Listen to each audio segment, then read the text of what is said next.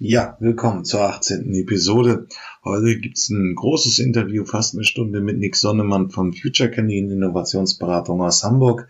Wir lernen vom Gründer, was sich alles in den letzten acht Jahren in Sachen Innovation geändert hat, wie das Geschäftsfeld sich entwickelt und welche Ideen er hat um Innovationsberatung professioneller zu machen. Dann wird's kontrovers. Natürlich geht's ums Handy äh, und Corona sind Tracking-Apps sind etwas Neues, ähm, versprechen ähm, natürlich auch die Pandemie einzugrenzen. Aber es ist eine hochkontroverse Debatte, die gerade in Deutschland tobt. Darum kümmern wir uns Anschließend, und da ist der Übergang sehr fließend, zeigt uns Babac, der Technologie-Podcast vom Economist, noch mal ein paar grundlegende Aspekte, warum Corona so schlimm ist und welche, wo jetzt wirklich weltweit, und deswegen habe ich auch eine englischsprachige Quelle genommen, wo jetzt weltweit die Impfstoffproduktion steht und wann man vielleicht mit Erfolgen warten kann. Am Schluss gibt es ein kleines äh, Problem, aber es ist eigentlich sehr gravierend, der Sailing Ship Effekt. Warum hat es Segelschiffe noch so lange nach Einführung der Dampfschiffe gegeben? Ähm, warum ähm, scheitern Innovationen im Markthochlauf? Warum bleibt man noch bei der alten Technologie?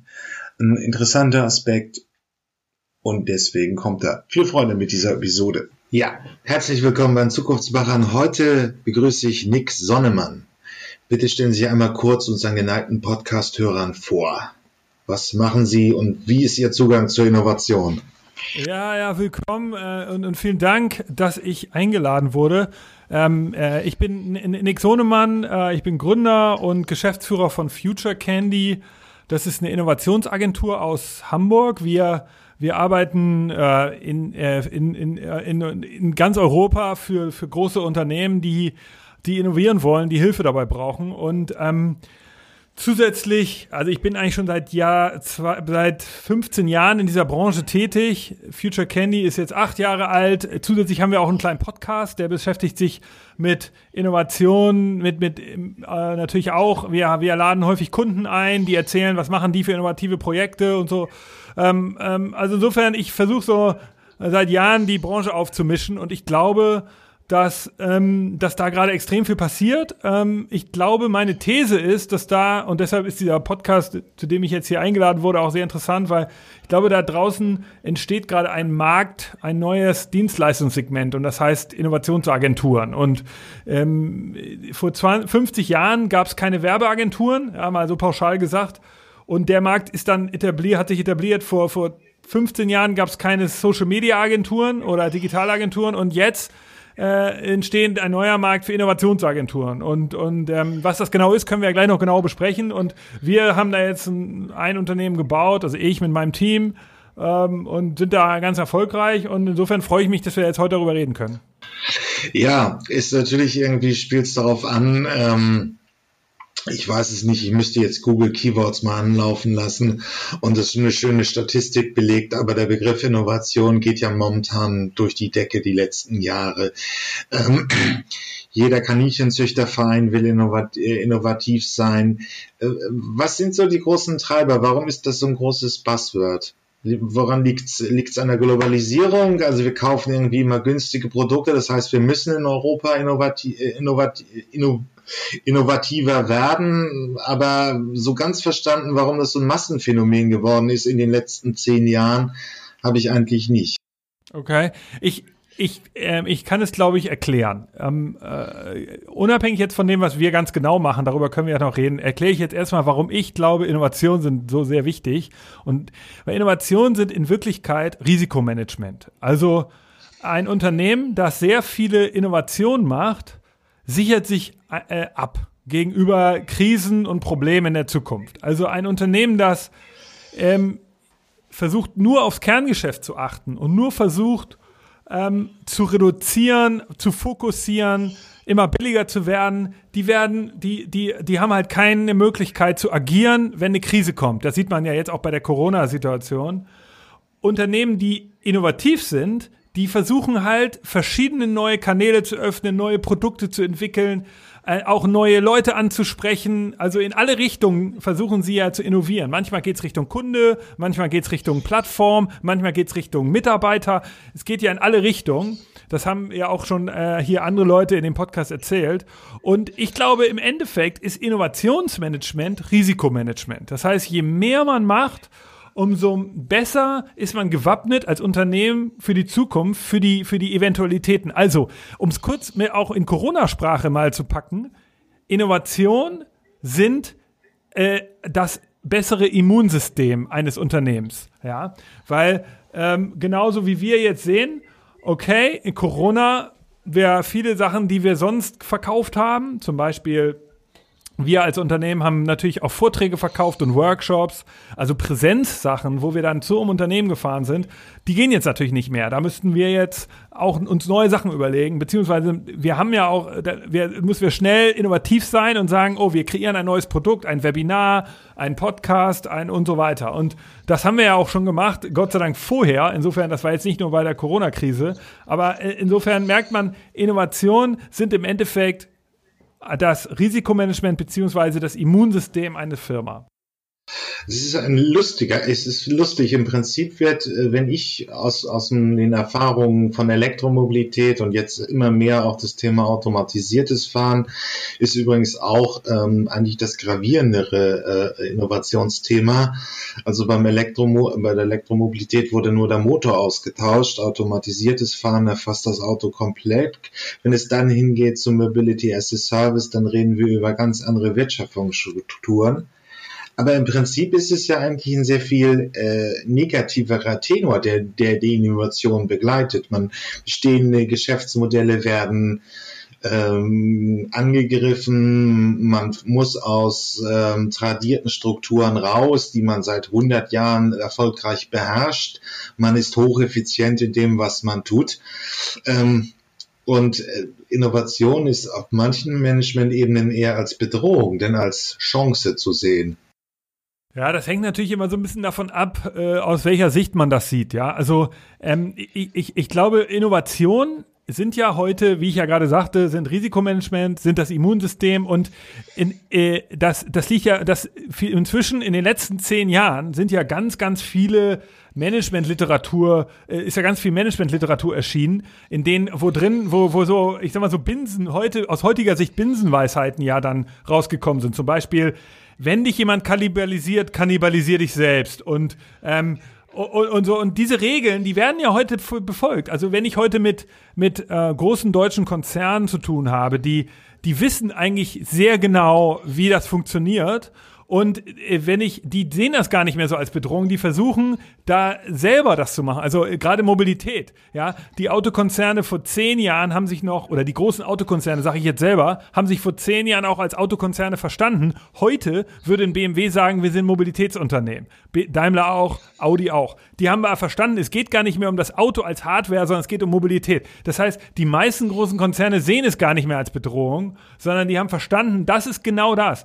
Die, die Zukunft erwartet erwartet, in der Zukunft wird sich immer alles wandeln. Es kommen Startups rein, es kommen neue Technologien, es kommt neuer, neuer Zeitgeist, es kommt, ähm, wie wir gesehen haben, durch die jüngere Generation, Stichwort Greta, es kommen immer wieder neue, wann, schnelle Sachen in, äh, auf den Markt, die die, die, die erwarten, und das bedeutet, dass Unternehmen sich ändern müssen. Also die bringen sie eine Erwartungshaltung mit. Und genau dafür sind Innovationen gemacht. Deshalb äh, zu der, der Frage von vorhin nochmal sozusagen jetzt ein weiteres Argument. Deshalb ist das so wichtig geworden, dass, weil man kontinuierlich neue Sachen raushauen muss, damit man immer auf alle Bedürfnisse eingehen kann. Und das Wichtige ist ja auch, um das nochmal zu erklären, ich glaube auch hier viel hilft viel. Ich weiß, in einem Podcast hatte eine Kollegin aus der, meiner Branche in deinem in dem Podcast hier erwähnt, oh, da macht ein Kunde macht 400 Projekte und das ist viel zu viel und keins davon richtig. Und das würde ich, ähm, muss man genauer hinschauen, würde ich sagen, weil ich behaupte, im Moment ist bei Innovation viel hilft viel. Es ist halt, Innovation ist so, ähm, hat auch einen Selbstzweck. Man muss einfach Erfahrung sammeln. Ein Unternehmen, was viel macht, wird auch viel Erfahrung haben und wird besser einschätzen können, was passiert. Also im Moment ist es halt der wilde Westen. Es gibt noch keine richtigen Standards. Was ist eigentlich eine gute Innovation? Es gibt nur so weiche Kriterien. Das eine ist irgendwie eine frugale Innovation, das andere ist eine disruptive Innovation, das dritte ist eine, eine erhaltene Innovation. Es gibt so ein paar so Stichworte, aber es gibt keine Standards. Und ich glaube, das ist alles gerade am Entstehen. Deshalb ist das so spannend dabei zu sein. Muss, muss ich leider zustimmen. Also es gibt noch irgendwie, ähm, wir beide sind ja Wirtschaftswissenschaftler, wir kennen so das Konzept von Schumpeter, kreative Zerstörung. Ähm, aber es ist eigentlich noch relativ dünn. Also einen richtigen guten Kriterienkatalog für Innovation für das Neue haben wir nicht wirklich. Ähm, nur, das hört sich so ein bisschen heran, als, als, als wäre da in, der, in ihrem Kopf so eine Art Blaupause von Unternehmen, die das schon sehr gut machen, die also eine sehr hohe äh, Dichte äh, oder eine sehr große Anzahl an Innovationen auf den Markt bringen. Gibt es da irgendwo ein Vorbild international? Also es Unsere Kunden sind, arbeiten ja in elf verschiedenen Branchen, also von Retail über Versicherung, über Banking hin zu Construction, über ähm, äh, Mobility, äh, Logistik, alle großen Branchen in Deutschland sind dabei. Und natürlich gibt es da Branchen und auch Unternehmen, die sind aktiver. Ähm, da gibt's ähm, äh, zum Beispiel, würde ich sagen, eine Branche, die jetzt nicht so innovativ oder wo einfach nicht so viel zu sehen ist, ist die, die Construction-Industrie. Da ist vieles noch, äh, noch so sehr tradiert. Da kommen noch, da gibt's kein, wenig Häuser, die aus zum Beispiel aus 3D-Druck gebaut werden oder da gibt's wenig Robotik, sondern es läuft alles noch über die Gewerke und so weiter. Während ähm, die, die Mobilitätsindustrie mit den großen äh, Konzernen in Deutschland, die hat sich schon sehr weit entwickelt auch eine Industrie, die jetzt groß aufgeholt hat, ist zum Beispiel die Bankenindustrie. Und natürlich gibt es dann auch in diesen jeweiligen äh, Branchen und Industrien auch einzelne Unternehmen, die, die, die etwas stärker sind.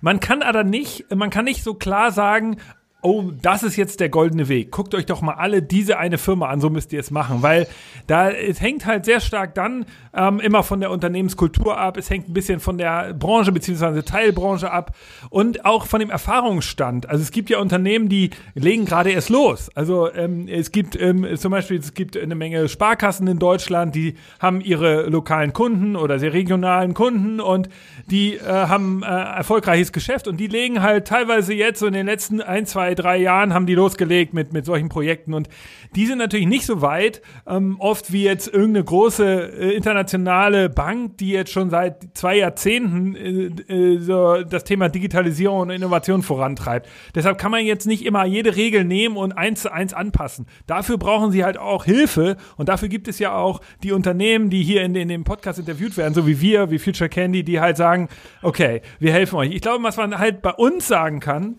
was so eine Erfolgsregel ist, mal allgemein für alle, wir glauben halt sehr stark an an Umsetzung. Wir glauben halt genau an das Ding. Wir glauben halt nicht so sehr an die große, wir sagen, heute ist die neue Denkschule für Innovation sind, ist Umsetzung. Relativ schnell Sachen auf die Straße bringen. Was halt früher gut funktioniert hat, war ja, ähm, dass ich erstmal einen guten einen Businessplan schreibe und dann eine Marktforschung mache und dann habe ich irgendwie mein Produktteam und mein Vertriebsteam und man hatte auch eine Menge Zeit, weil die Sachen sich nicht so schnell geändert haben. Der Markt, die Marktbedingungen sind gleich geblieben und heute muss man schneller sein und deshalb sagen wir, versuch relativ schnell, du hast eine Idee umzusetzen, egal welche Branche und Unternehmen. Wir sagen, versuch es umzusetzen. Ob für Mitarbeiter, ob das eine Innovation ist für die Mitarbeiter oder für die Kunden oder vielleicht für, für, für Zulieferer. Das ist ja dann immer ist in allen Segmenten wichtig. Und da sagen wir halt immer, lass uns das mal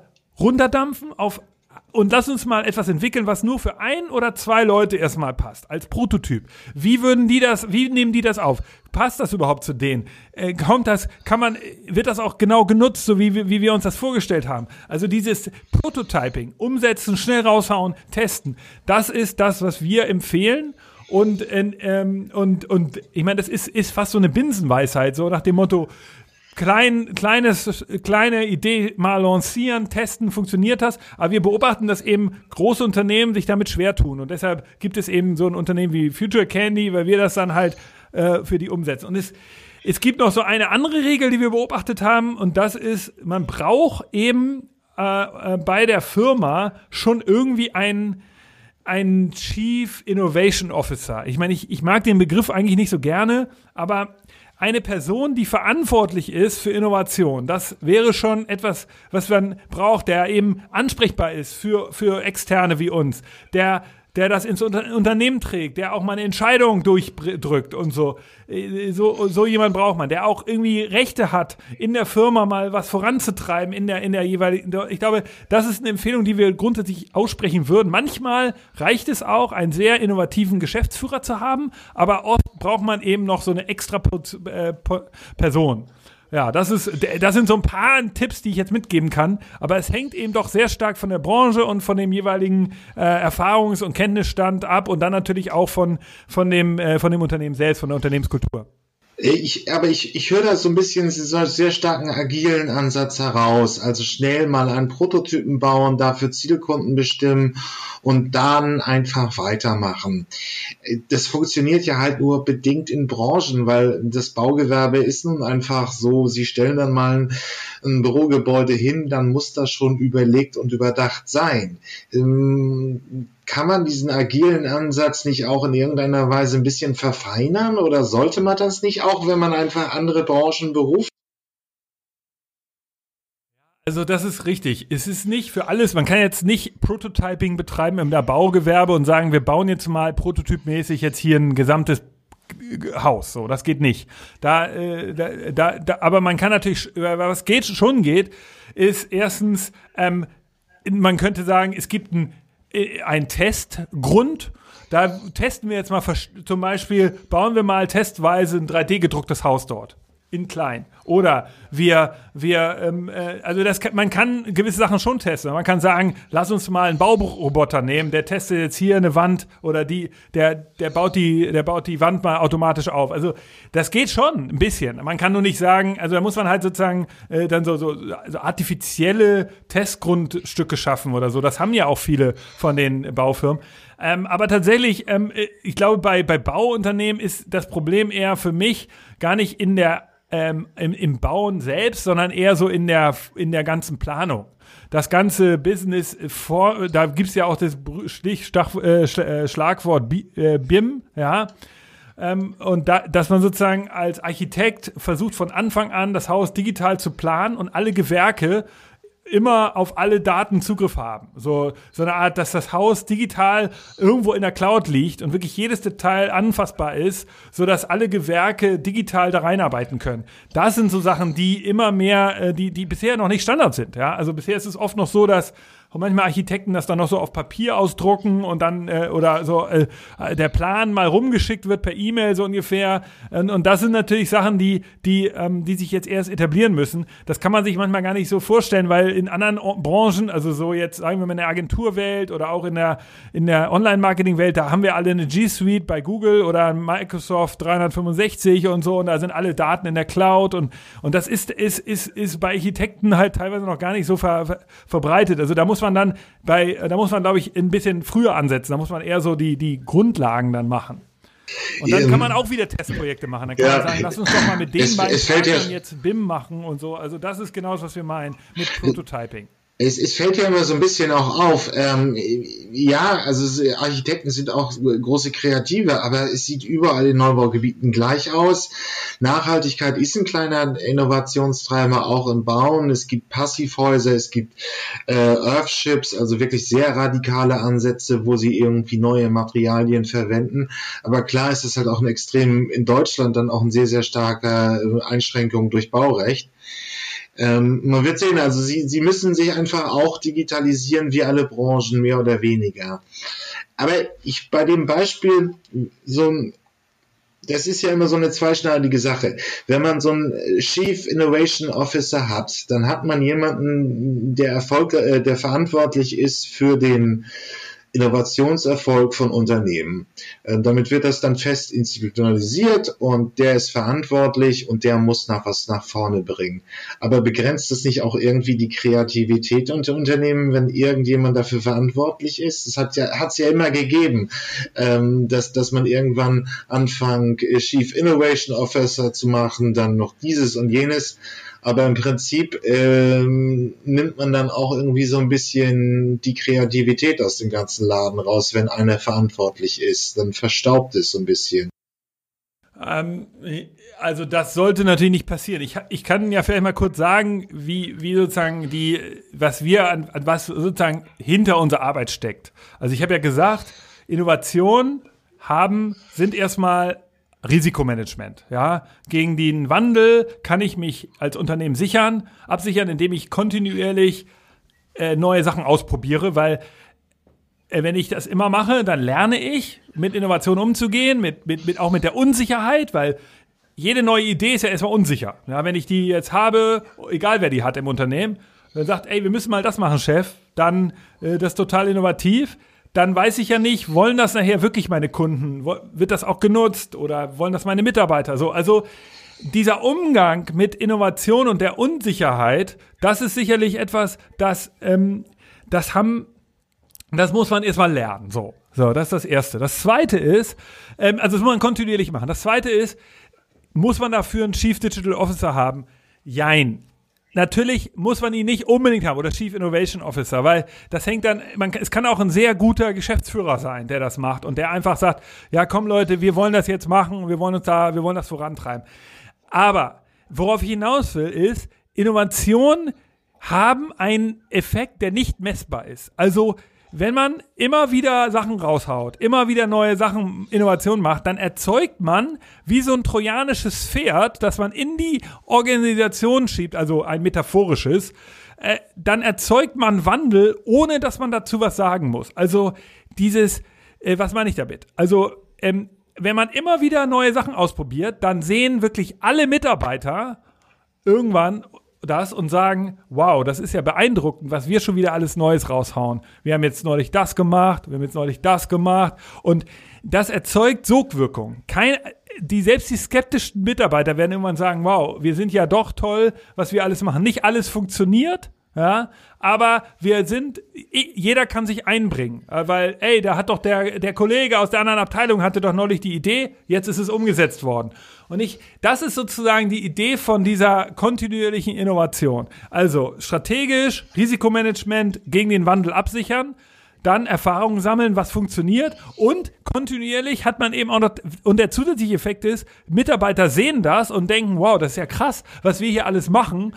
Ähm, da, und das Entscheidende ist jetzt, das ist schwierig manchmal für meine Kunden zu verstehen, es geht gar nicht um den Erfolg der einzelnen Innovationen, sondern es geht darum, immer wieder weiterzumachen, weil die irgendwann äh, äh die, die, die Sichtbarkeit von Projekten, die, das sehen Kunden, das, das sehen Mitarbeiter, das sehen Zulieferer, jeder wird sagen, wow, das ist ja eine coole Firma, was die alles machen.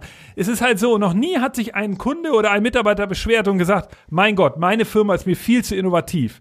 Das gibt es nicht. Das ist nicht negativ konnotiert. Es gibt nur positive Konnotationen damit. Und deshalb würde ich das gar nicht so als Problem sehen. Und auch wenn der Chief Digital Officer dann natürlich kritisch gesehen so ein Frühstücksdirektor wird, der da irgendwie nur Ideen sammelt und die dann irgendwie umsetzt und dann sind die aber gar nicht so richtig business-tauglich, dann ist das, kann man das natürlich kritisch sehen. Aber ich würde sagen, der Effekt, der positive Effekt ist trotzdem immer noch da, weil die Mitarbeiter werden sagen, oh, ist ja cooler Arbeitgeber, ich werde nicht kündigen. Der wird, die werden sagen, oh, das ist ja cool, ich kann mich einbringen. Und wenn eine Krise kommt, wird das, wird die und wird das Unternehmen, das die ganze Zeit solche Sachen raushaut, immer wieder neue Sachen probiert hat, wird viel schneller neu äh, durch eine Krise kommen, weil sie schneller agil neue Produkte, neue Sachen entwickeln können, als ein Unternehmen, die umgekehrt denken, die sagen, du, ich, ich spare mir das alles, ich mache gar nichts.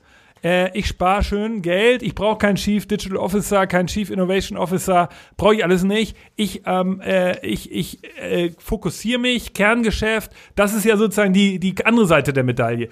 Diese Unternehmen werden Probleme bekommen, äh, äh, wenn, wenn der Wandel eintritt? Ähm, es ist also praktisch, muss man Innovation wie ein Muskel trainieren, damit man immer ähm, den Marathon eines unternehmerischen Lebens laufen kann. Richtig, also es, es ist so. Ja, es ist, es, es hat, ähm, es hat eben was mit Erfahrung zu tun, genau wie, wie, wie Sie sagen, es ist ein Muskel und äh, das ist ja das Problem von Innovation. Es hat mit der Zukunft zu tun und es hat eben mit Unsicherheit zu tun. Wir können eben nicht vorhersehen. Niemand kann das.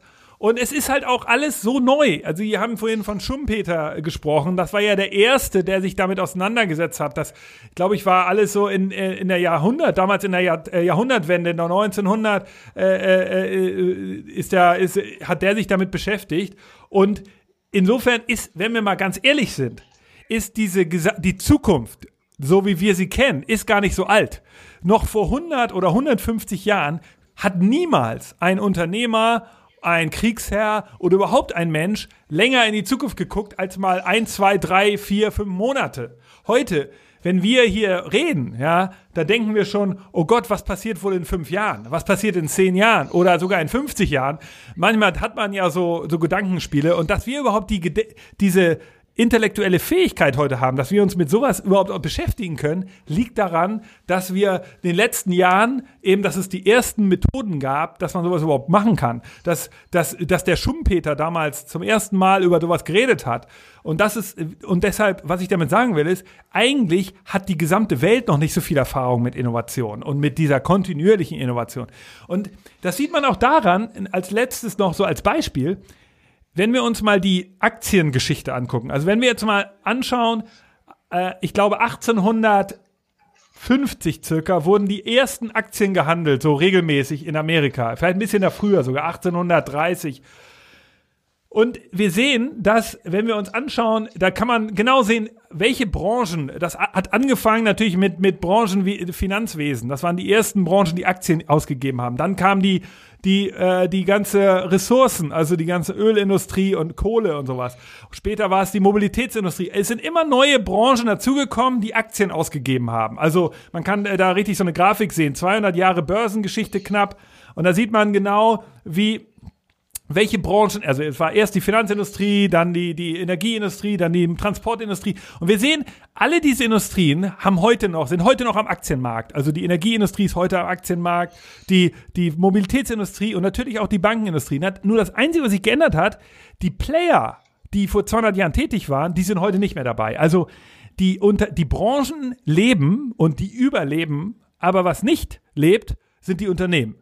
Und das ist genau das Problem. In den letzten 200 Jahren kannten ganz viele Unternehmen diese Logiken denn noch nicht. Die kannten diese Zyklen nicht. Die kannten nicht die, das Thema Innovation, dass man das auch, dass man Wandel machen muss, um zu überleben, kannten sie nicht. Die haben einfach irgendwann mal ein Produkt entwickelt und dann schwupps war der Bedarf weg. Das Unternehmen ist gestorben. Dann kam ein Startup, hat ein neues Produkt entwickelt und das hat dann in der Branche das übernommen.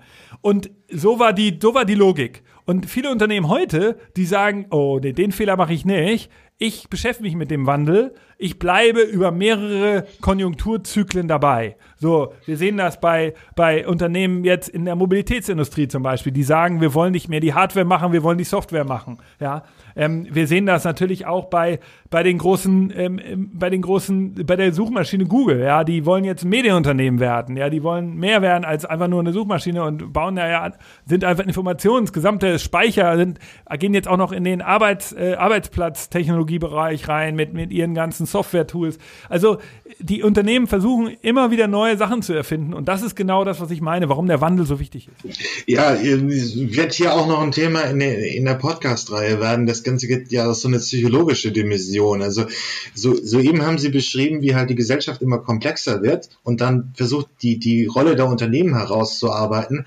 Aber wir haben halt einfach irgendwie ein prähistorisches Hirn und äh, das ist nicht in der Lage, unbedingt äh, große, komplexe Zukunftsaufgaben zu zerlegen.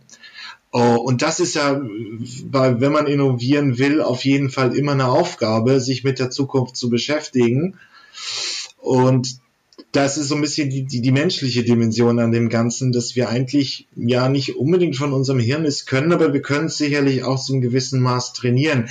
Wenn man ein paar Mal innoviert hat, also eine neue Produkt gelauncht hat, kennt man halt auch diese Mechanismen. Man beschäftigt sich mit Zukunftserwartungen und tauscht vielleicht zu viele, vielleicht auch zu wenige Fantasien aus, ähm, was in der Zukunft passieren wird. Ähm, es gibt da kein so richtiges Idealmaß, wie man die Zukunft richtig wahrnimmt, oder? Nee, also es ist, es ist genau, ja, es stimmt. Also es gibt da einfach, ähm, da, da, also man kann das nicht so richtig sagen, weil es ist sehr subjektiv. Ähm, es gibt Menschen, die machen das beruflich, so wie wir, oder halt auch natürlich auf äh, Gegenpart bei den Unternehmen. Und die sind ähm, oft sehr, sehr, sehr gut. Äh, wir sind, versuchen das ja auch. Wir, wir, wir suchen wirklich alles immer durch eine durch unsere Brille zu sehen. Wir, wir können ja auch gleich nochmal über die Methoden sprechen, von mir aus, über die wir so anwenden. Wir gucken halt immer auf, auf die Technologien, auf die Startups, auf die, auf die Trends mit unserer Brille und, und haben da ja auch eine Menge Erfahrung und Vorwissen. Und wir beobachten bei Kunden, auf Kundenseite, dass es dort auch eine Menge Leute gibt, die, die das auch haben. Die haben auch, die sind, inzwischen gibt es ja Innovationsexperten, die das kennen, die, die, die Methoden, die Design Thinker sind, die agiles Arbeiten gelernt haben, die Scrum Master sind. All die bringen ja das mit. Ähm, auch wenn es noch wenig Studiengänge gibt, die dieses Thema können, ist es doch häufig irgendwie als Seitenteil, als, als Vorlesungsteil mit drin. In BWL und zum Beispiel wird das heute als Innovationsmanagement mitgelehrt.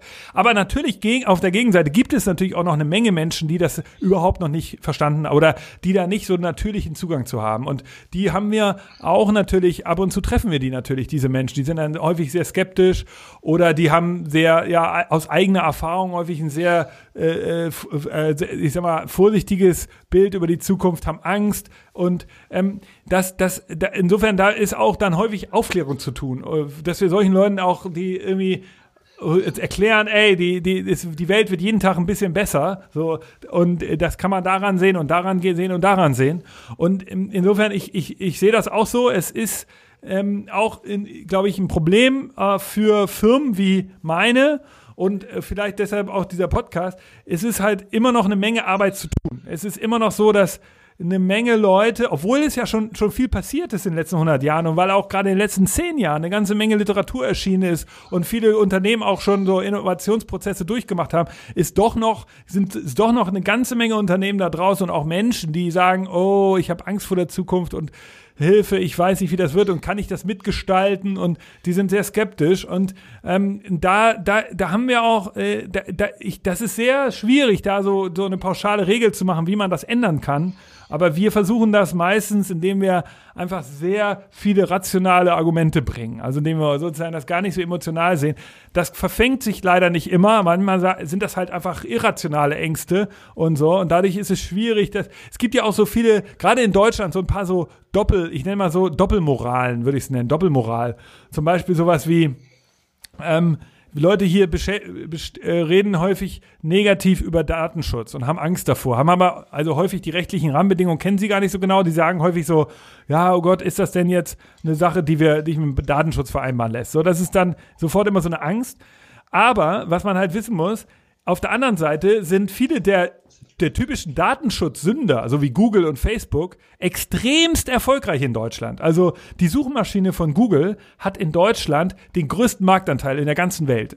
Zumindest, also äh, war, vor, bis vor kurzem. Ich, ich weiß nicht, ob das heute noch so ist, aber in, in, selbst im Heimatmarkt hat Google nur einen Suchmaschinenmarktanteil von 60 Prozent knapp. Und da gibt's eben noch Bing und Yahoo.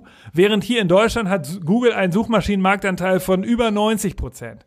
Das heißt, es gibt häufig so eine Doppelmoral und so eine, ja, so eine verfehlte Wahrnehmung über Zukunftsprodukte. Ähm, äh, und, und, so. Da, da gibt es eben noch viel Aufklärung zu leisten.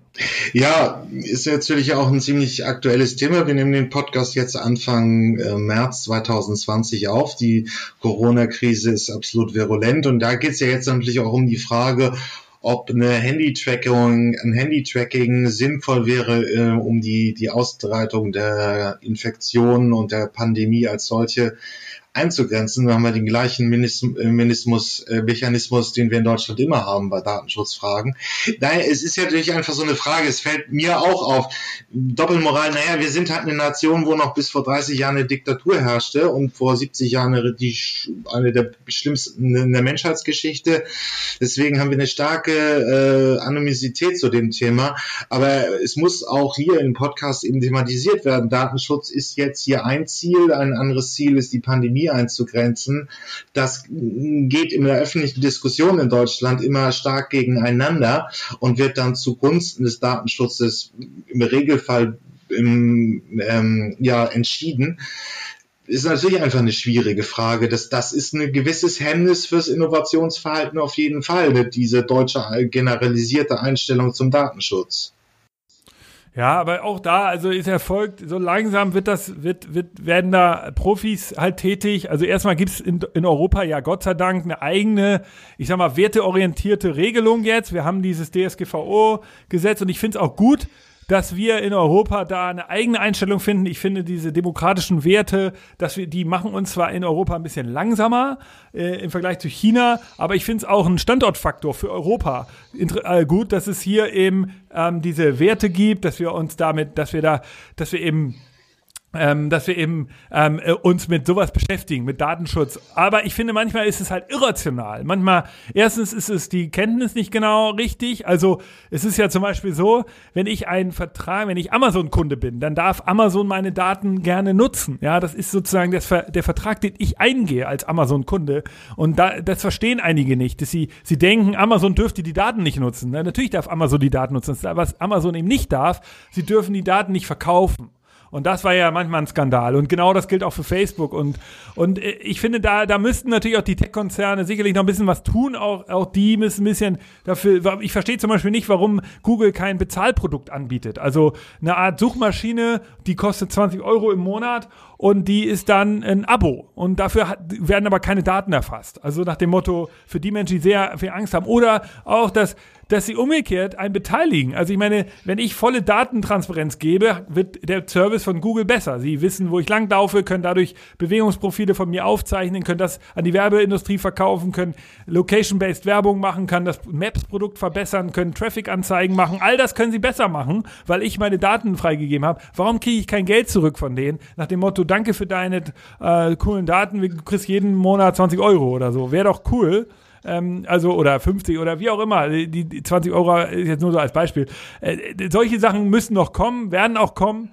Aber ich, ich will einfach nur verhindern, dass manchmal in Deutschland aufgrund von Unkenntnis schnell so, ja, so pauschale Angst äh, Argumente gebracht werden, die dann es schwer machen für Menschen wie mich oder halt auch auf, auf der Gegenseite meine, meine Ansprechpartner bei Kunden, die, die ja bemüht sind, die Firma fit zu machen für die Zukunft, die Firma äh, wandlungsfähig zu machen. Die haben ja Gutes im Auge im, und im Sinn.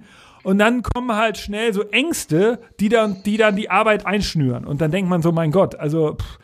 aber ich muss sagen, es wird besser. Wir sitzen jetzt hier im Jahr 2020. Hätten wir vor drei, vier Jahren den Podcast aufgenommen, hätte ich mir ja wahrscheinlich viel mehr darüber geklagt. Jetzt ist das wirklich nur noch seltener. Selbst sozusagen der durchschnittliche Mitarbeiter in einem Unternehmen hat durch die normale Presse mit und die ganz normale Medienwelt schon viel mehr darüber gelernt. Jeder weiß inzwischen, dass Innovationen wichtig sind, dass sich die Welt ändert, dass man als Firma was Neues anbieten muss und so weiter.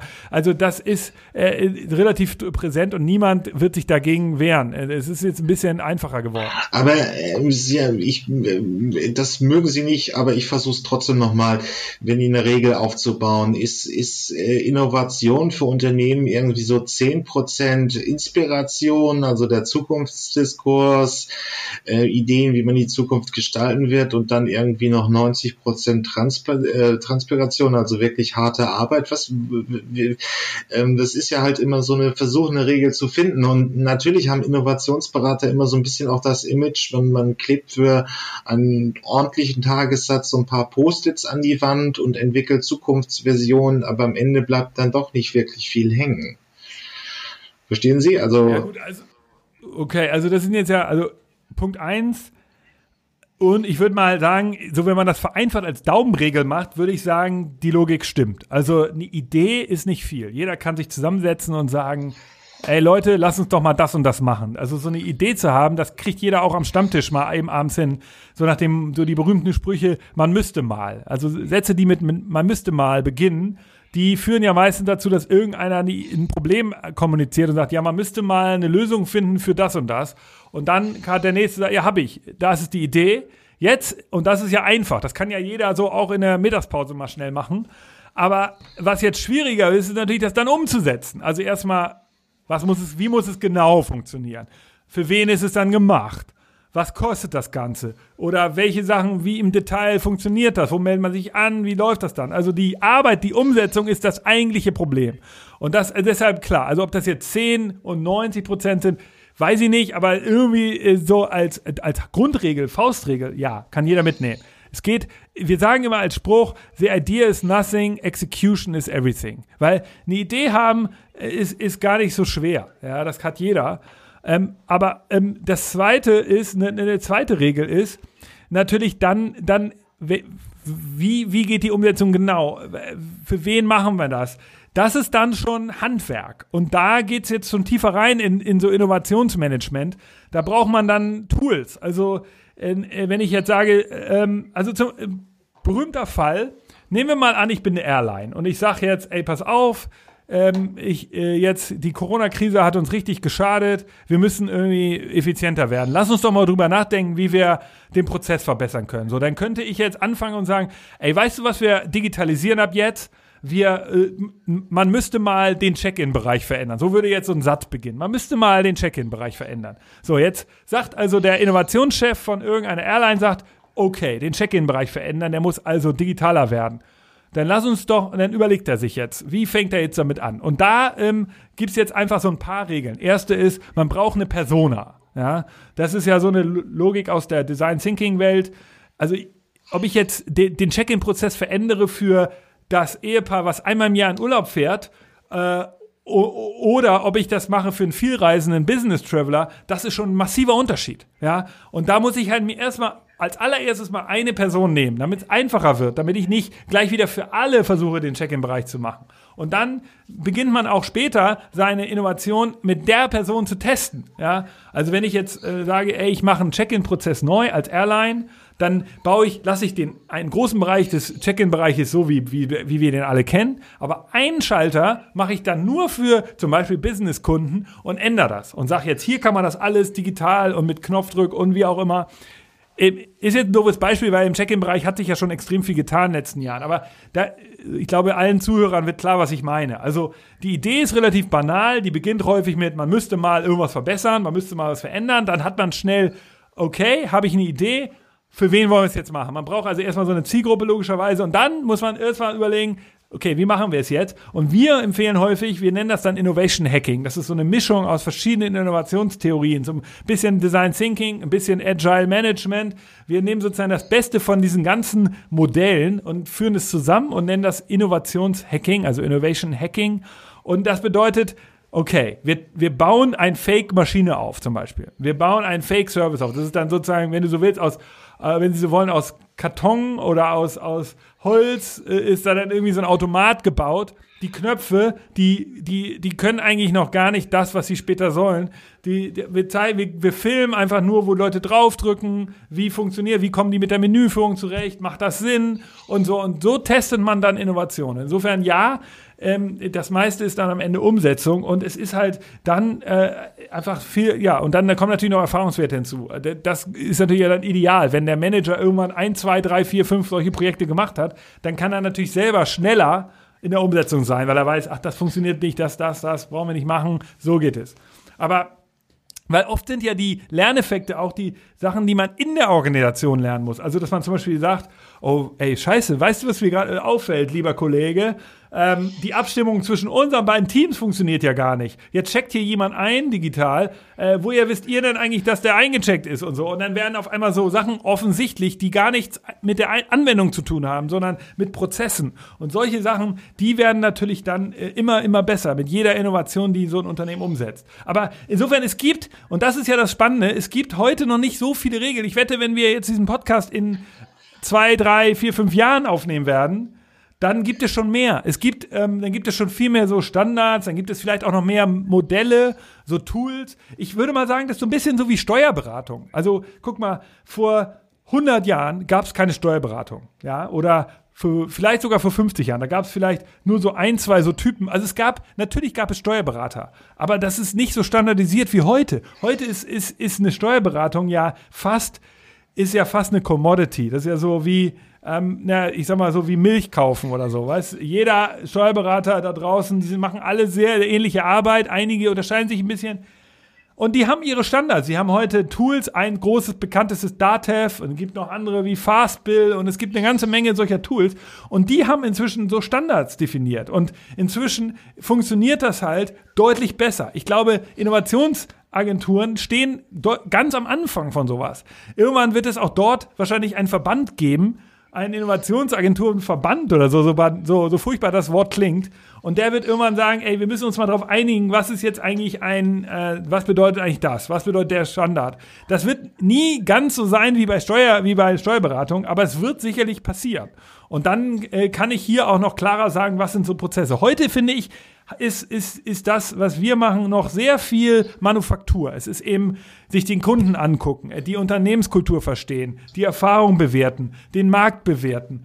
Ähm, das, so, die, das Budget äh, abschätzen. Das ist alles noch sehr viel Manufaktur, einzelne Beobachtung, das Zusammentragen. Ähm, das ist, und deshalb, also ich, glaube nicht so sehr, dass es so viele Standards heute gibt. Ich weiß, in dem Podcast hier waren ja schon einige Firmen, die sagen, sie haben da so Standards und so entwickelt. Aber meine Beobachtung ist eigentlich, am Ende ist da immer noch eine ganze Menge Interpretation von irgendwelchen Managern drin. Und äh, das, das, das hoffentlich wird sich erst über die Zeit ändern. Ja, aber es, es hörte sich jetzt für mich so ein bisschen an wie Design Thinking. Also man produziert erstmal ein Mockup, dann entwickelt man neue Features. Das schon, also die, die Methode, die es heute gibt, wenden sie auch schon an. Ich finde, Design Thinking ist eine, die, die Methode ist ja nicht neu, aber sie ist äh, in, im Kern hat sie gerade so, ähm, hat sie so eine, ein, zwei ganz interessante Bausteine, die wir auch verwenden. Äh, und und ähm, dann haben wir noch zusätzlich, verwenden wir die Idee von, von diesem, von Agile, also so dieses Sprints, dass man eben äh, nicht alle Aufgaben auf einmal schafft. Und wir nennen, wir nennen das dann, ähm, also wir, wir, wir nennen, äh, haben noch eine dritte Methode, die nennt sich Wizard of Oz. Ähm, die, die bedeutet, dass man eben so Fake-Sachen baut. Also nicht Fake, man lügt niemanden an, aber man wir, man, wir posten manchmal, äh, so, wir bauen dann so ein, eine Firma, ein Testprodukt auf, was es gar nicht gibt. Das gibt es nur als Photoshop. Und das steht dann auf irgendeiner Webseite und da steht drauf sowas wie Vorbestellung, jetzt hier. Und dann können Leute, Kunden das vorbestellen, können klicken und wir messen dann, oh, wer hat da geklickt? Ähm, funktioniert das zu dem Preis? Funktioniert das in der Stadt? Ähm, und sowas. Also das Produkt selbst gibt es aber noch gar nicht. Es wird nur als, als, als Photoshop gefaked, ja. Oder ähm, äh, solche Sachen, sowas bauen wir, äh, so, solche, solche kleinen Services bauen wir die ganze Zeit für unsere Kunden.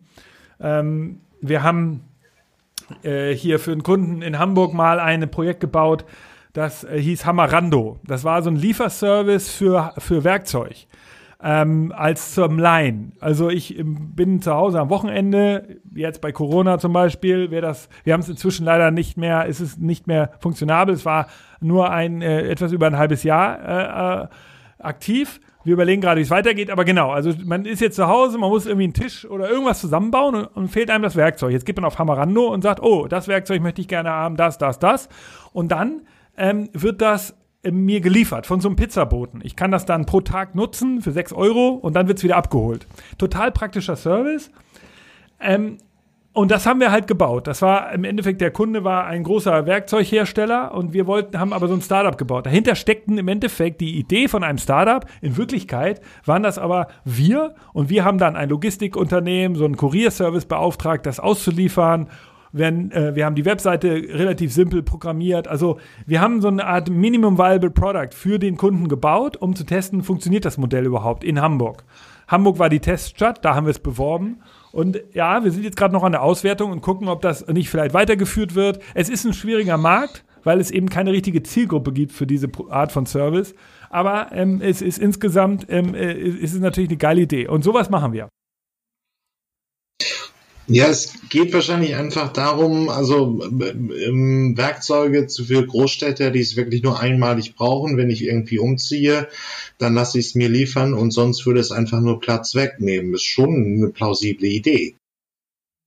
Genau, also das, das ist auch völlig richtig. Das ist die Idee. Also zu sagen, du musst die Werkzeuge nicht alle zu Hause haben, bestell sie kurz, so, so wie, ich sag mal, wie Carsharing, aber eben für Werkzeug. So nach dem Motto, die Leute wollen sich keine Bohrmaschine mehr kaufen.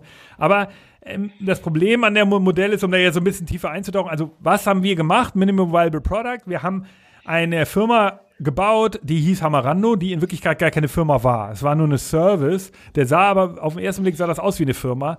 Und der Service war halt zusammen äh, gebaut aus verschiedenen einzelnen Gewerken. Also wir waren dabei, wir haben den, wir haben sozusagen die ganzen Kundenmanagement gemacht, wir haben die Werbung gemacht, dann gab es eben den Kurierservice, der hat die, der hat die, äh, das Werkzeug ausgeliefert und dann gab es eben noch ähm, den, die, die Webseite und den Payment-Anbieter dahinter. Also das war alles so ein bisschen zusammengewürfelt und de, die Idee war einfach, das schnell zu testen. Aber jetzt Insights dazu, warum testet man sowas? Am Ende war es dann nicht ganz einfach, die Zielgruppe zu erwischen. Also wer braucht sowas? Sind das Handwerker oder so? Die würde man sagen, nee, die haben ja ihr Werkzeug schon. Sind es, ähm, äh, äh, sind, wer, wer, sind das Leute, die umziehen? Wer, wer ist die Zielgruppe? Ist nicht ganz einfach zu definieren. Und zweites Problem ist natürlich, äh, die Lieferung kostet. Äh, die, die ist ja nicht kostenfrei. Also die kostet noch zusätzlich. Und da sind doch einige Deutsche, würde ich sagen, das ist vielleicht eine deutsche Besonderheit, sehr knauserig und sagen, du, ich fahre lieber zum Baumarkt und äh, hol mir selber, miete mir es selber, als dass ich sage, ich, ähm, ich lasse mir das bringen von euch. Das ist, ähm, da spare ich nochmal irgendwie ein paar Euro. Wo man denkt, oh Gott, aber du musst ja zum Baumarkt fahren, das ist ja super aufwendig. Aber das machen Deutsche lieber, als irgendwie das auszugeben. So ist es halt. Naja, also das sind so, äh, um so ein paar bisschen aus der Arbeit zu erzählen von mir. Ja, aber ist noch mal zum Abschluss. Wir sind jetzt im April 2020. Welche, äh, welche Innovationen brauchen wir in der in Corona Deutschland? Wenn man so auf die, die große.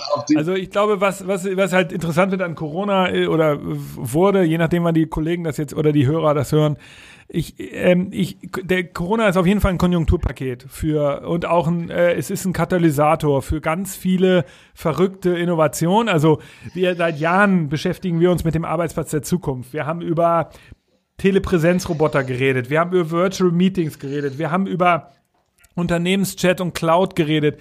Und vieles von dem hat sich ja schon ein bisschen geändert.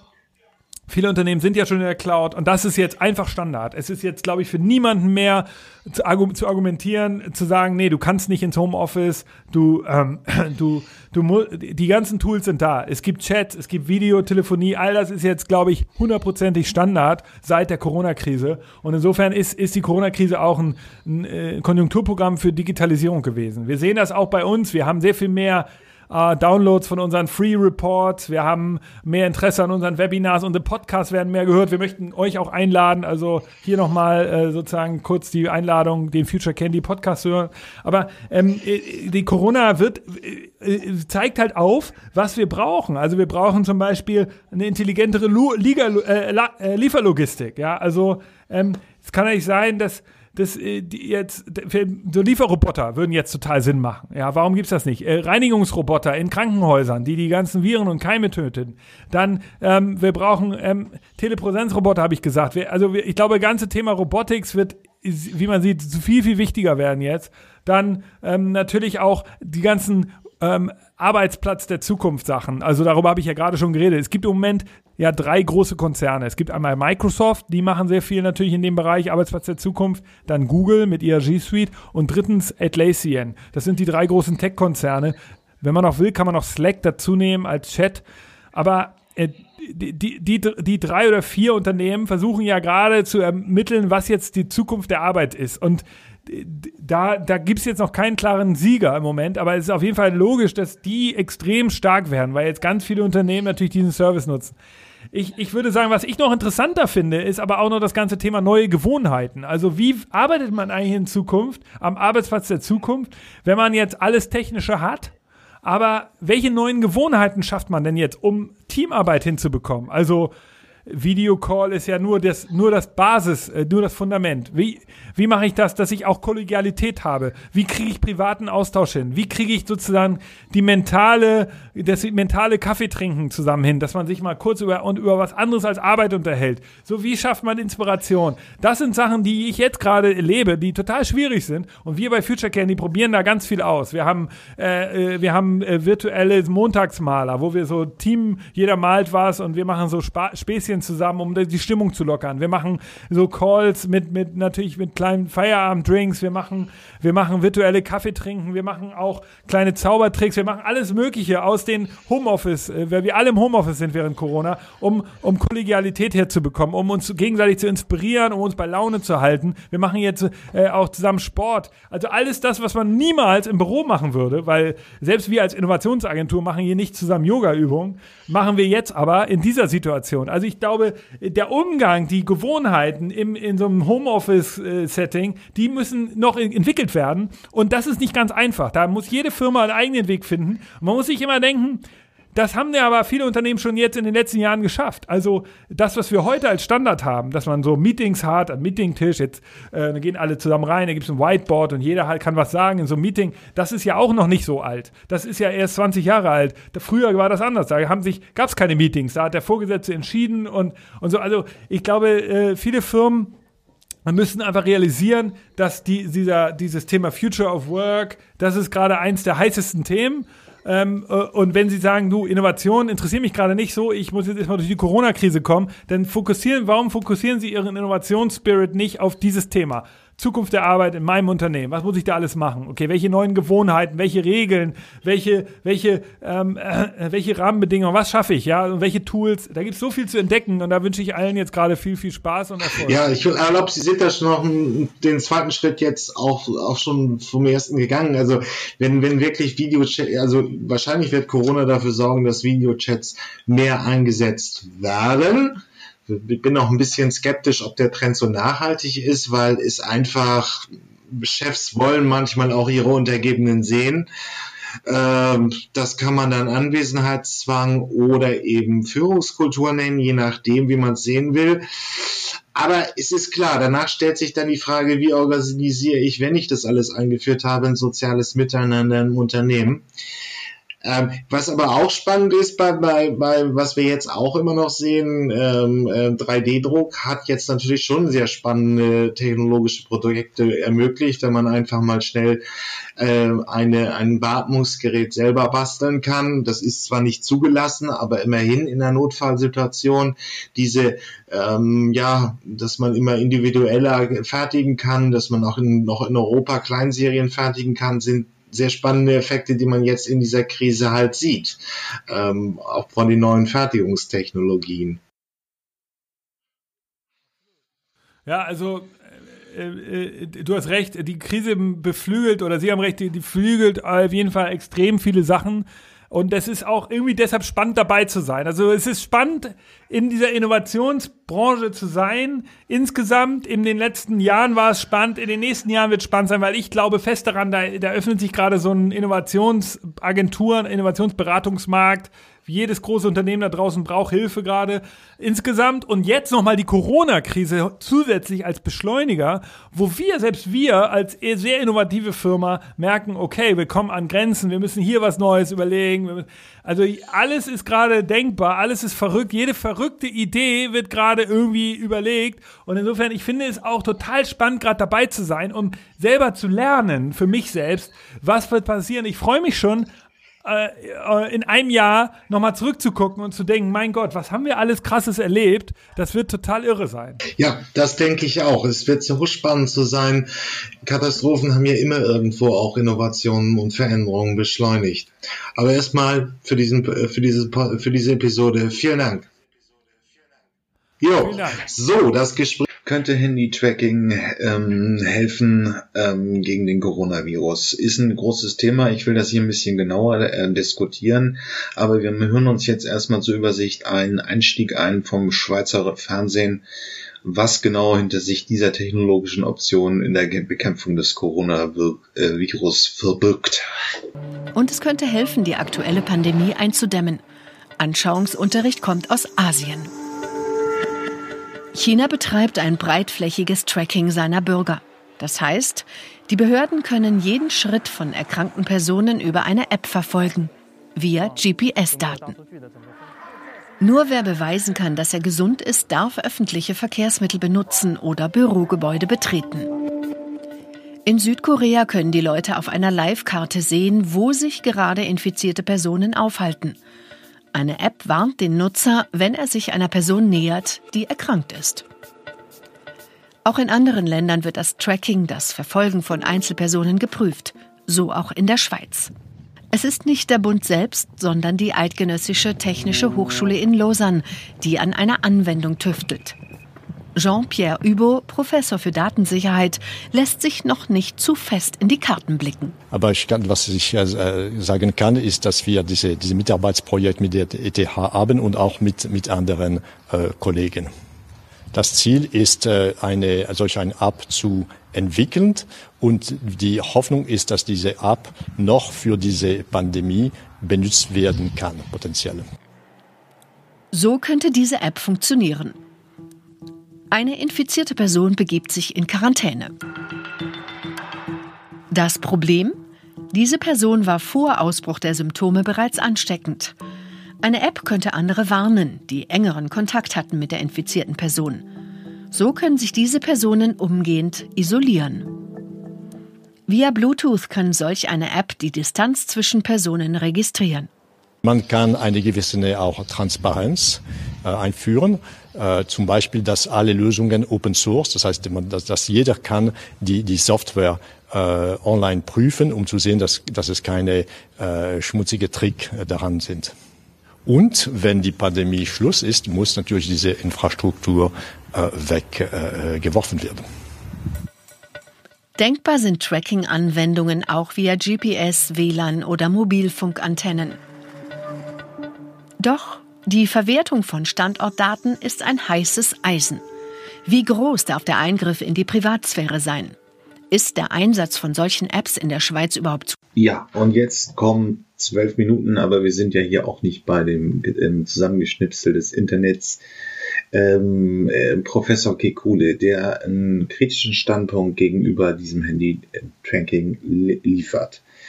Ähm, um das mal vorwegzugreifen, wenn er politisch wird, also den Datenschutz hervorhebt, ist es halt eine Privatmeinung.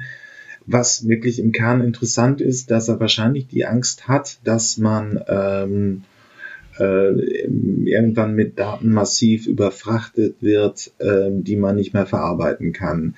Diese Informationen, die man durchs Handy-Tracking bekommen würde, sind, würde die Frage, ob es die Gesundheitsbehörden einfach überfordern würde und ob der Mehrwert aus den Informationen wirklich so groß ist oder eben nicht. Und das hören wir uns jetzt nochmal genauer an. Er liefert halt den Kontraspannpunkt zum Handy-Tracking. Bin ich etwas skeptischer. Genau, da wollen wir mal zu kommen. Eine weitere Maßnahme wäre dieses Tracking über eine App auf dem Smartphone. Das wurde schon ziemlich erfolgreich in Südkorea angewandt und vielleicht schon bald bei uns. Vizekanzler Olaf Scholz, der sagte dazu am Sonntag, 29. März bei Maybrit Illner im ZDF, Folgendes. Es wird äh, intensiv daran gearbeitet, eine technische Plattform zu entwickeln, die das möglich macht, dass viele freiwillig daran teilnehmen können. Mhm. Wobei ich mal davon ausgehen würde, dass das so ziemlich jeder machen würde. Das würde uns auch mhm. für die Dinge, die wir brauchen, die notwendigen Daten vermitteln. Diese Diskussion wird jetzt ganz, ganz zügig geführt und das geht da zugleich um eine technische Entwicklung wie auch darum, das äh, überall durchsetzbar zu machen.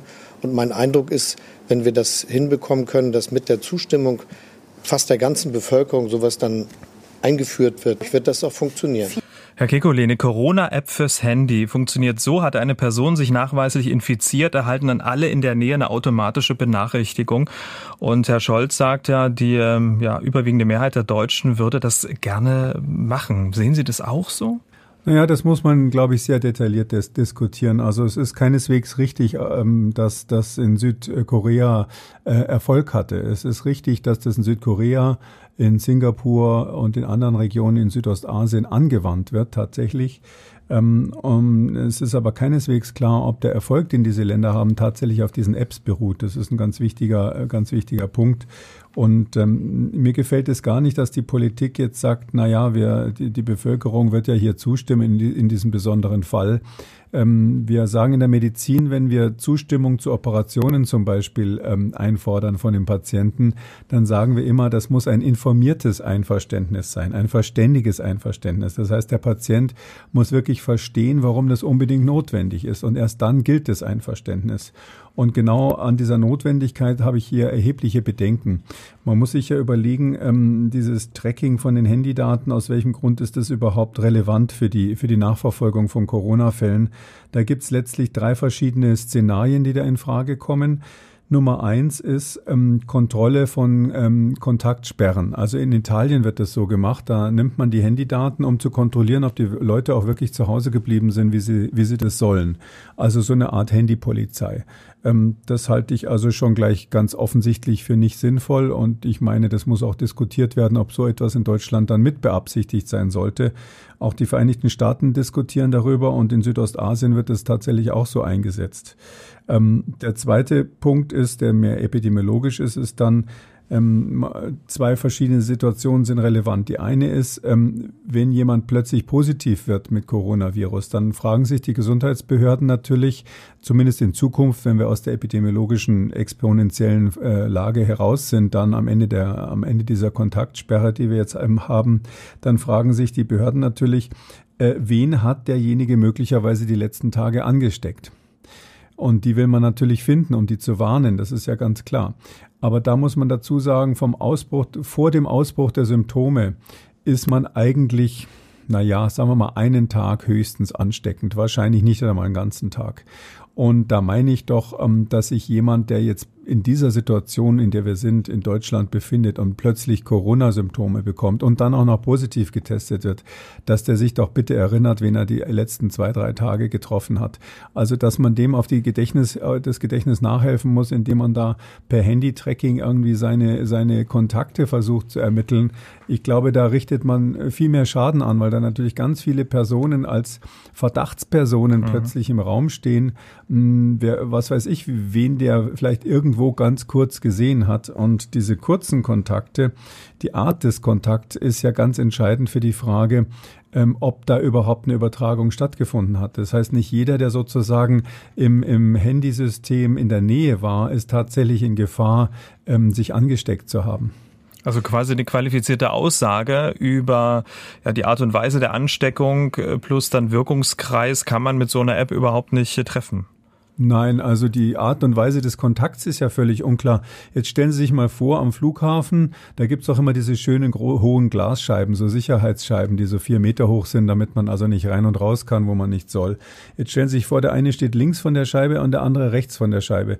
Die wären natürlich im Handy-Tracking genau am gleichen Ort aber tatsächlich könnten sie sich auf keinen Fall angesteckt haben in der Situation.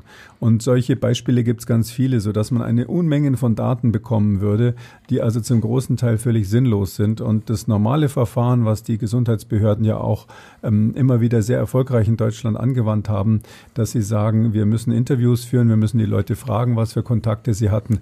Ich finde, das ist völlig ausreichend. Da braucht man nicht so eine, so eine Pseudosicherheit durch ein Handy-Tracking. Mhm. Und die dritte Variante, warum man das möglicherweise möglicherweise braucht. Epidemiologisch ist dann die Frage, von wem hat sich jemand angesteckt? Also nicht wen hat er angesteckt, sondern von wem kommt es denn ursprünglich? Das ist die berühmte Suche nach dem Patient Zero, nach dem ersten Patient, der es eingeschleppt hat oder dem Indexfall, kann man auch sagen. Das ist jetzt tatsächlich nicht mehr relevant in einer Situation, wo wir im ganzen Land Fälle haben. Da sind wir lang, längst von vorbei. Das, das war mal interessant, als Fälle eingeschleppt wurden. Das kann vielleicht irgendwann, wenn wir Glück haben, in einem Dreivierteljahr wieder wichtig sein. Aber im Moment braucht man diesen, diesen Indexfall, den allerersten Patienten einer Infektionskette gar nicht mehr aufzuspüren.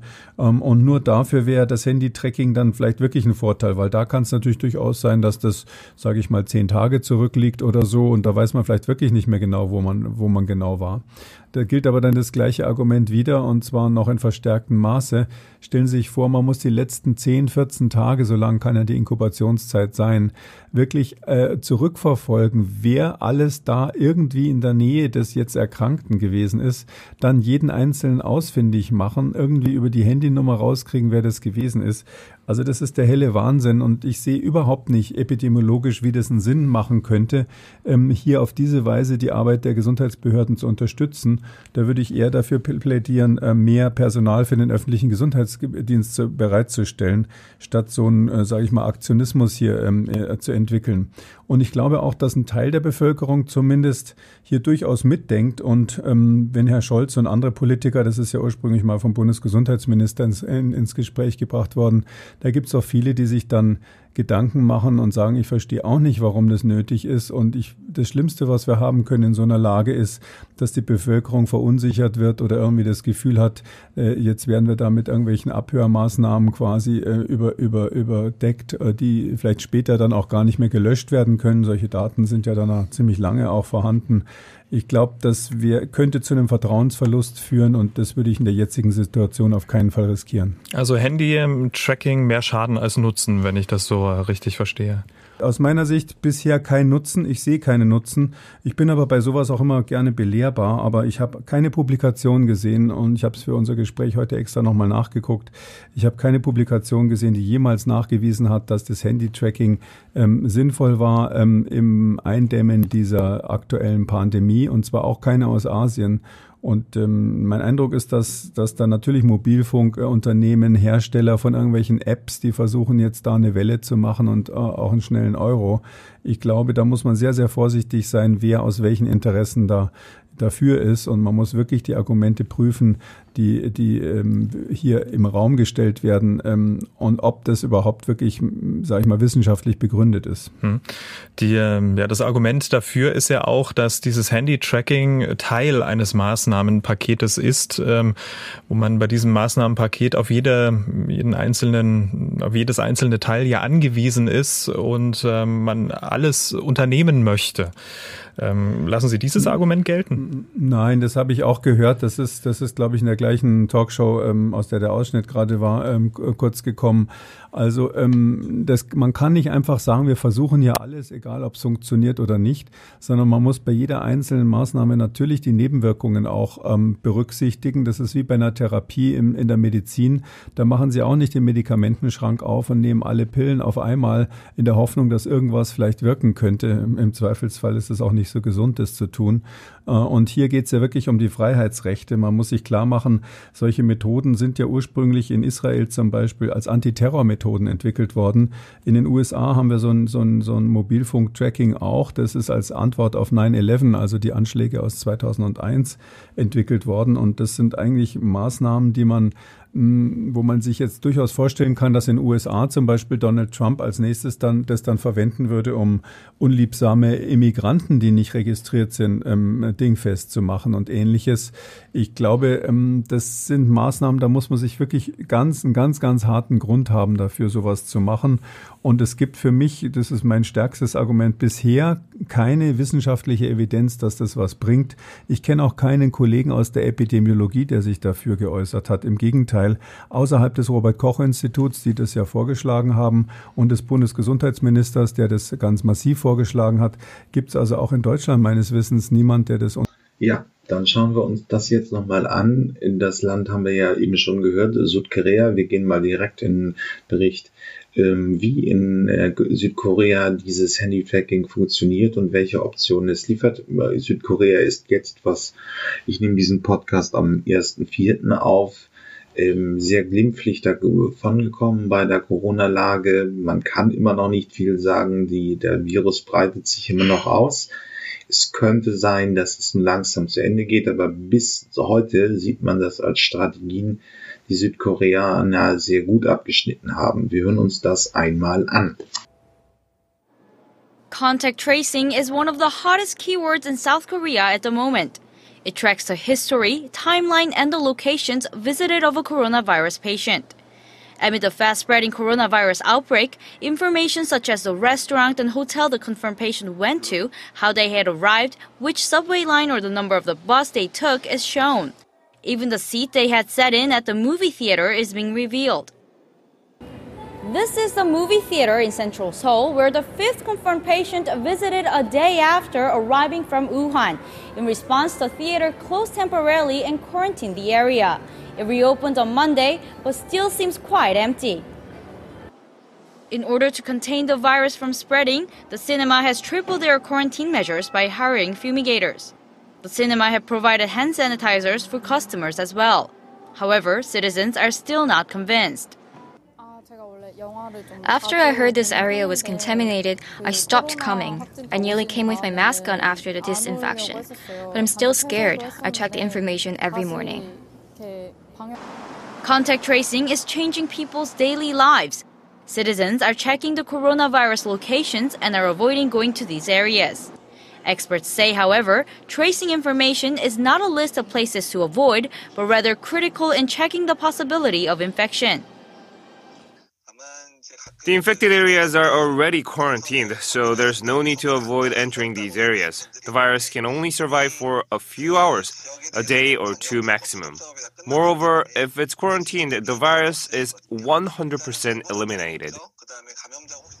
He also said that tracing is best used to check whether one was in the same area as a confirmed patient. If this was the case, one should watch closely for related symptoms and report to health authorities quickly should they begin to show. He added that it's important to keep track of the updated information to check the possibility of further infection. Ja, so viel zu den Inhalten. Ähm, ich halte mich ja mit meiner persönlichen Kommentierung hier sehr stark zurück, weil wir üblicherweise Themen angehen, die einfach neu sind und einfach noch nicht wirklich gut bewertet werden können. Aber jetzt möchte ich doch mal meinen Kommentar hier auch zu absondern. Wen das nicht interessiert, kann ja auch weiter skippen. Ähm, wir haben ein paar Kernargumente dagegen herausgehört und das ist die Überforderung der Gesundheitsfirmen mit äh, Informationen. Aber trotzdem, wir haben jetzt ein absolutes, bin ich dafür, es einzuführen und auch nicht unter irgendwelchen Nebenbedingungen wie Freiwilligkeit, sondern dann sollten alle mitmachen, weil nur dann macht es wirklich Sinn. Ähm, auch gerade wenn wir den Gegenstandpunkt von Kekule gehört haben, da ist mir ein bisschen zu viele politische Bewertungen drin. Ähm, wir hier in Deutschland haben nun einfach nicht, die, meiner Einschätzung nach, die Gefahren des Überwachungsstaats.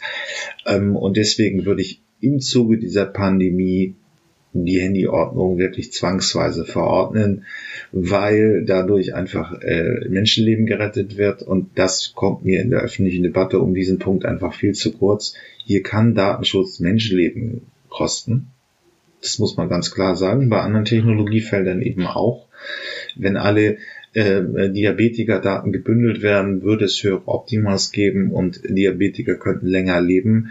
Ähm, das blockiert der Datenschutz muss man ganz klipp und klar sagen. Ich weiß, dass das in Deutschland ein kontroverses Thema ist. Die letzte Diktatur ist erst vor 30 Jahren zu Ende gegangen und davor hatten wir eine sehr böse äh, Diktatur in Deutschland. Das ist richtig. Deswegen machen andere äh, Nationen das auch sehr viel anders. Ähm, wir haben die Südkoreaner gehört. Aber nichtsdestotrotz, ich sehe hier irgendwie nicht die Gefahr eines Überwachungsstaats, nur weil man in einer Pandemie mal Handy tracks, äh, tracks es könnte etwas bringen. Es ist eine neue ein, ein Schritt. Wir haben die Möglichkeit jetzt mit den Smartphones. Da ist eine gewisse berechtigte Befürchtung, dass man mit den Datenbergen überfordert wird. Aber man hat nicht viele Optionen und eine bessere Handy-Tracking hätte eben beide ähm, würde beide Ziele erreichen. Der wirtschaftliche Schaden, der durch die Pandemie erreicht wird, äh, wird reduziert und Menschen überleben halt. Und wir können drittens dann sogar noch die Einschränkungen wahrscheinlich etwas früher reduzieren. Und deswegen wäre ich dafür und dann eben auch zwangsweise für alle und nicht äh, freiwillig oder unter welchen Bedingungen auch immer. Ähm, das ist Aufgabe des Staates, das zu entscheiden, was in der Pandemie notwendig ist. Man kann sie dann immer noch abwählen, ähm, wenn es an nicht gepasst hat. Ähm, und es wird ja in manchen, wird auch in manchen Regierungen sicherlich der Fall sein. Aber für mich muss man auch ganz klipp und klar sagen, hier sind diese ganzen Datenschutzbedenken potenziell tödlich. Ähm, das kam mir nie so klar in dieser Diskussion hervor. Deswegen habe ich es gemacht. Bis gleich. Ja, es muss sein englischsprachiger Content, weil ich jedoch was Besonderes bieten will. Und es ist Babbage vom Economist, ähm, deren Podcast zu Science und Technology. Ähm, hochinteressant. Sie haben hier auch eine sehr schöne Erklärung geliefert, warum die Herdenimmunität nicht funktioniert. Ähm, weltweit setzen jetzt alle Staaten auf äh, diesen Lockdown, das also soziale Dis äh, Distanzierung einsetzen muss im Rahmen von Corona. Die Briten und auch die Niederländer haben anfangsweise versucht, es über eine Herdenimmunität zu regeln. Die Schweden tun es, glaube ich, immer noch. Ähm, ich habe den, den Teil nicht, aber die Babatsch-Folge ist natürlich wie gewohnter Manier der Zukunftsmacher in den Shownotes zu finden. Man kann sich das also nochmal gesamt angucken. Herdenimmunität funktioniert nicht, weil man eben kein Heilverfahren dagegen gegen Covid-19, also die Lungenkrankheit, hat, die durch den Coronavirus ausgeladen ist. Was ich aber jetzt machen möchte, ist noch ein interessanter Punkt. Ähm, die Healthcare-Korrespondentin des Economist erklärt uns mal, wo die ähm, Impfverfahren ähm, stehen weltweit. Die haben auch einen internationalen Überblick und wir hören uns das einmal jetzt an. A listener named Masood has asked us to summarize the global efforts to develop a COVID 19 vaccine and the challenges for mass production. For example, there are 80 clinical trials going on or pending in China right now. Natasha. When Chinese researchers released the sequence of the virus in January this year, it triggered a, a global race, if you like, to develop vaccines. There are almost too many vaccines in development to really summarize, but lots of groups are trying lots of parts of the world. What you must remember is, is when you're developing a new vaccine, first of all, you're going to uh, need to check that it's safe. You know, you'll do animal trials and animal trials will be going on as we speak for various vaccines around the world. Then you'll put it into very carefully a few test subjects who are willing to have this vaccine tested on them. And then you'll start to do studies where you look to see if the vaccine is safe and you might, you know, try that uh, experiment in healthcare workers, for example, for people who are exposed to a lot of the virus. You're going to see over the next uh, month, you'll see lots more phase one trials started. These are trials where you're testing for uh, safety. And then over the following two or three months, you'll start to even see perhaps some efficacy studies. And so my view is that this could become important towards the second half of the year for countries that have active outbreaks. There may be uh, some vaccines available. So let me put it back to all three of you. What can we do? One of our listeners has written. Die Frage, die alle jetzt dominiert, wie sauber wird getestet, was bedeutet es? Und jetzt kommt der Science-Korrespondent des Economist und erklärt uns das wirklich sehr genau und sehr detailliert. Unter welch, welche Verfahren hat man zum Testen? Hm, was muss entwickelt werden? Und ähm, wie genau sind die Tests und welche Faktoren bestimmen die Prognosegüte dieser Tests? Das wird jetzt zehn Minuten, aber trotzdem, es ist sicherlich mit einer der besten Quellen zum Thema und das hört man hier halt in Deutschland zu Corona nicht so häufig. As our science correspondent, and you heard from him earlier before the break, he's writing about how testing kits for the virus work. Hello, Alec. Hi, Ken. Alec, let's start with some basics. How can scientists identify viral infections? So there are two uh, broad ways of doing it. One is genetic, so you identify the genome sequence of your virus uh, and then look for bits of it that are unique to that virus compared to similar ones. And then you can create a test that essentially identifies strands of um, viral DNA in a sample. And then the other way is serological, which is basically blood tests. So what you do is you look in blood from a patient and look for antibodies that have been created to that virus, which tells you that that patient has had an infection in the past or maybe even has one now. And so, how does a genetic test for the new coronavirus work? So, this is the one that's being used right now all over the world. So, tens of thousands of tests have been carried out. And it starts with a throat swab. So, you'll have seen pictures of people who um, have had the backs of their throats swabbed. And what it's doing is scraping off a few cells because the site of the infection in COVID 19 is deep in the lungs. But um, the, what you get at the top of the lungs and um, in the throat is some cells that are also infected. And the idea is that you scrape off some cells and then you put it into a laboratory which can then extract from that all of the DNA and the RNA that's inside and identify if any of the viral RNAs in it. The particular virus um, is made of RNA, which is a sort of single stranded version of DNA. And uh, you, I try and identify that in the um, cells that you've scraped off. And how accurate is the genetic testing? Well, the genetic test is very accurate. If the virus is there in your sample, it will find it. Because what the test does is it amplifies any strands of viral RNA um, in the sample. So even if there's just a very tiny amount, um, it'll find it. There are limitations, of course. Uh, you have to do the sampling properly. Taking a swab from somebody who may be sick and doesn't want you to stick a piece of plastic down their throat uh, is not easy, and it's uh, liable to a contamination for whoever's uh, taking it. So uh, you have to get really back into the throat. And one virologist told me that um, you know when you've taken a good swab when uh, the person you're taking it from wants to gag or cough at you. So this is not it's not the safest way of doing things. So you've got to do that properly. And also at the beginning and end of an infection, um, there might not be enough virus in the throat, so you might not be able to actually get any in your sample. So, you know, you might be infected, but you can't actually test it. But that's very rare. But genetic testing is otherwise very, very good. And how long does the process take? So genetic testing, uh, if you had everything lined up and you know you took your swab and put it straight into a machine that can do all the analysis and everything, probably takes between five to seven hours. But of course, generally speaking, the swab has to be taken to a laboratory and then the whole thing's done in batches. And so typically you're seeing 24 to 48 hours between a swab being taken and a result coming along. Is there a way to do the test sooner, maybe while the person is there in front of you?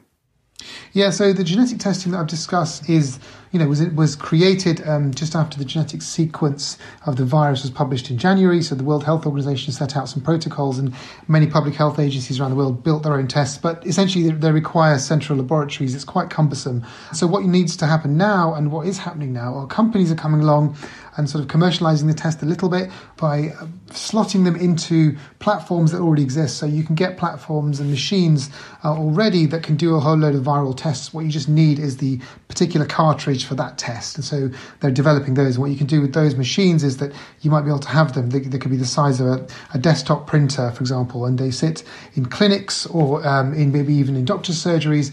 And you could plug in uh, someone's sample. It would do all of the analysis in that machine and give you a result maybe in a couple of hours. So that would be very useful for community spread and monitoring out in the community. And what's the time frame for having those tests ready? Well, so those uh, tests, the companies have already created the technology to do it. They've already got the platform. They've created the cartridges. They just need approval from health authorities to actually do it. Some of them are in the process of getting emergency authorities. It might take a few weeks, but generally these things take many, many months. Things might get speeded up because of the severity of the outbreak. So, you know, we're talking months at the most, I think, in this case. Now, are there some places that have a shortage of tests? For example, America or Britain? America has a specific problem in that um, the Centers for Disease Control and Prevention, which is the American Public Health Agency, decided to create its own version of the WHO test. And the first version didn't work properly. Um, and so it had a bit of a lag in terms of fixing that and then sending out the proper tests. So there's a little bit of a shortage, but I don't think it's something that's going to be a problem for them if they want to ramp up production, because companies can just uh, do that quite quickly. The UK has decided not to test everybody. They want to test people with symptoms and they want to test people in hospitals, but not everybody. And I spoke to um, a diagnostics expert at the London School of Hygiene and Tropical Medicine who told me that actually she thinks that that's actually quite a good strategy to not continue with the testing because if you've got a limited amount of resources and you're priorities to make sure that whoever gets the infection doesn't die from it or that the resources are spent on people who can be helped in hospitals, then at this stage you don't need to do lots and lots more tests. Um, because you know those people who are not so severe will stay at home anyway. Um, so there are tests available. It's just a case of allocating resources. Alec, it seems to me that we're still flying blind into this pandemic because we're not doing random sampling so that we can pick up new things and learn new patterns of the spread of the disease simply by looking at people who have symptoms as well as those who don't show symptoms. You're right. Um, I think actually that um, right now we're still in crisis mode, and you know resources are limited and time is limited, and people have multiple things to do. You know, if you're a doctor, you don't have time to do research. You've got to just help people um, sort of get over the infection. Once we have the blood tests, that will become easier because those are very quick, easy to do, they're cheap, they can be done on the large scale. You know, whenever that arrives in the next few weeks, um, you can start to do random sampling much more easily and less invasively than having to you know, stick a piece of plastic down someone's throat. And so I think that you're right. That's the only way we're going to find out what this denominator is, how many people are actually infected, and then you can really tell how serious in terms of death mortality rate it is. You know, who gets um, symptoms, how many people don't get symptoms, what does it look like when somebody doesn't have symptoms, um, you know, passes it on to other people, how many people, how infectious are they? There is so much we don't know, and you're absolutely right. We need to do the random sampling, and we need more of these sorts of tests easily available to um, create that sort of data set. Alec, thank you very much. Thank you, Ken. And that's all for this episode of Babbage. Thank you to everyone who got involved and sent us your questions. I'm Kenneth Cukier, and from my home in West London, where I'm social distancing, this is The Economist.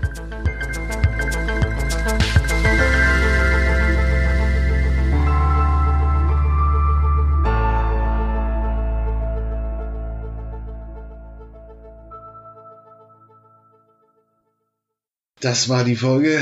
Ähm, ist eine sehr empfehlenswerte Folge von Babatsch. Ähm, und der Economist ist an sich sehr empfehlenswert. Und jetzt haben wir heute mal wirklich mal etwas zum Testen gehört, was es so in Deutschland in der Diskussion noch nicht gegeben hat. Okay, bis gleich. Ja, ein Effekt in der Innovationstheorie, ähm, der eigentlich relativ bedeutend ist, äh, hat eine sehr schlechte Quellenlage, der Sailing Ship Effekt. Mm, wir hören uns das einmal im englischen Original an, aber es bringt nicht wirklich viel. Aber es ist eigentlich sehr erheblich, das hören Sie immer wieder, wenn irgendwie ähm, äh, Menschen darüber entscheiden sollen, ob sie in diese Technologie oder die nächste investieren sollen.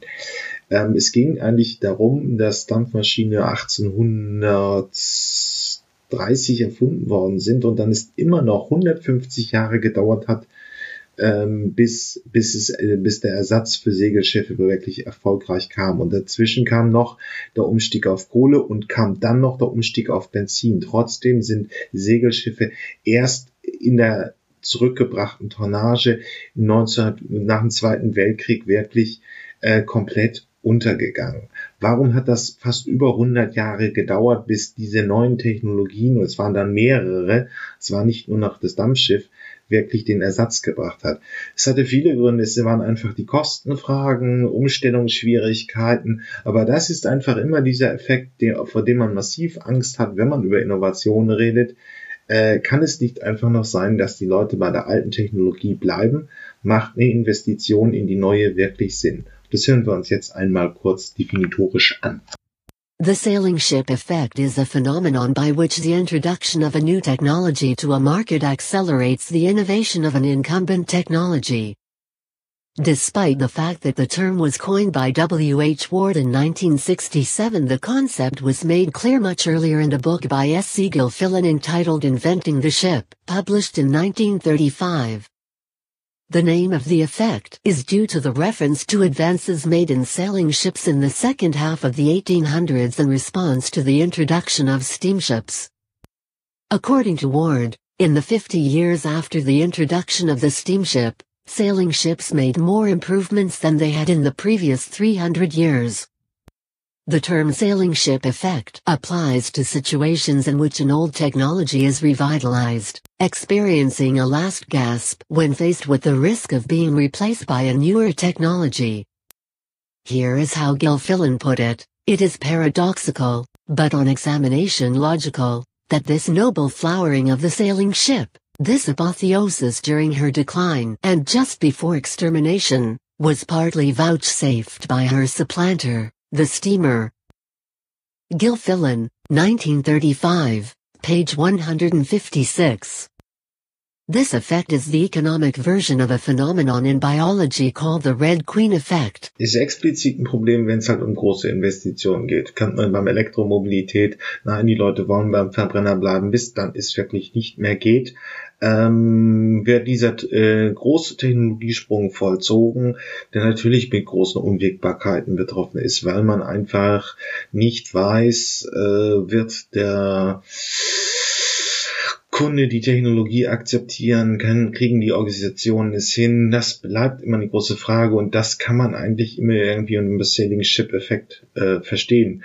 Bleiben die Leute einfach noch beim Segelschiff, obwohl es neue Antriebstechnologien in der Schifffahrt gibt? Ja, das war's mit den Zukunftsmachern diese Woche. Ähm, hat mich mir hat Spaß gemacht ähm, und wenn ihr irgendwelche Themenvorschläge, Ideen, Ideen habt oder einen Interviewpartner sucht, meldet euch einfach unter jürgen.fahrt.elektroautovergleich.org.